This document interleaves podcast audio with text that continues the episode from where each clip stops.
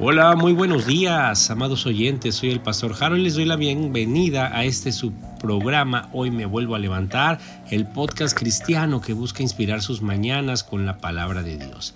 Estoy súper emocionado de abordar este tema, el cual es la ansiedad en nuestras vidas. A lo largo de nuestra estancia aquí en la tierra, todos nos hemos enfrentado a momentos de miedo y de ansiedad. Pero como hijos de Dios, no estamos destinados a vivir atados a estas emociones. La fe en Jesucristo nos capacita para conquistar el temor y la ansiedad. Me gustaría que comenzáramos recordando las palabras de Jesús en Juan 14, 27, que dice, la paz os dejo, mi paz os doy. Yo no os la doy como el mundo la da. No se turbe vuestro corazón ni tenga miedo. Permíteme contarte la historia de Elías. Este hombre valiente, después de realizar hazañas poderosas en el nombre de Dios, se encontró enfrentando la ansiedad. Su experiencia nos enseña cómo la confianza en Dios puede transformar nuestras vidas, incluso en los momentos más oscuros. Elías, un profeta intrépido, había demostrado el poder de Dios al derrotar a los profetas de Baal y traer fuego del cielo. Sin embargo, la victoria fue seguida por una amenaza de Jezabel, esa reina malvada que lo persiguió con la intención de matarlo.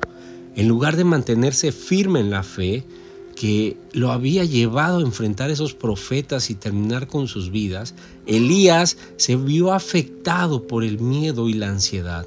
Este hombre que había experimentado el respaldo divino y la victoria sobrenatural, de repente se encontró huyendo, sintiéndose solo y abandonado. Elías, agotado y abrumado por las circunstancias, se retiró al desierto y se refugió en una cueva. Aunque había experimentado momentos de gran fe, la amenaza de Jezabel lo sumió en una profunda ansiedad.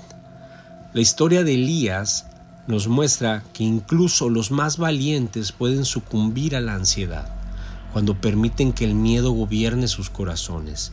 La ansiedad a menudo se apodera de nosotros cuando enfrentamos situaciones amenazadoras y es en esos momentos que debemos de recordar que no estamos solos. La ansiedad de Elías lo llevó a desear la muerte, pero en su desesperación Dios intervino.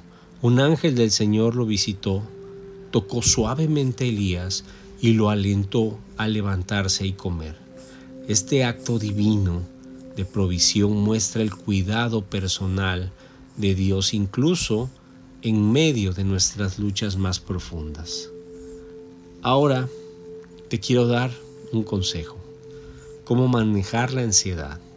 Tomando la historia de Elías, nos podemos basar en Proverbios 3, 5 al 6 y recordar la importancia de confiar en Jehová con todo nuestro corazón, reconocerlo en todos nuestros caminos y permitir que Él enderece nuestras veredas. Antes de despedirme, deseo tomar un tiempo para que reflexiones en el Salmo 23 y que recuerdes que el Señor es nuestro pastor y nada nos faltará. Deseo que su paz y su amor conforten nuestras almas y nos guíen por esas sendas de justicia. Y al llegar al final de este episodio, quiero que durante todo el día recuerdes que no estás solo, Dios va delante de ti, va cerrando la boca de los leones que representan nuestras ansiedades. Te doy muchas gracias por acompañarnos en este episodio. Recuerda que nosotros pertenecemos a la Iglesia Pan de Vida. Estamos ubicados en Boulevard Los Lagos, número 80, en el fraccionamiento Lagos de Puente Moreno. Tenemos nuestras reuniones los días miércoles a las 8 de la noche y los domingos a las 11 y 5 de la tarde. Dios te bendiga, nos vemos el día de mañana más y mejor.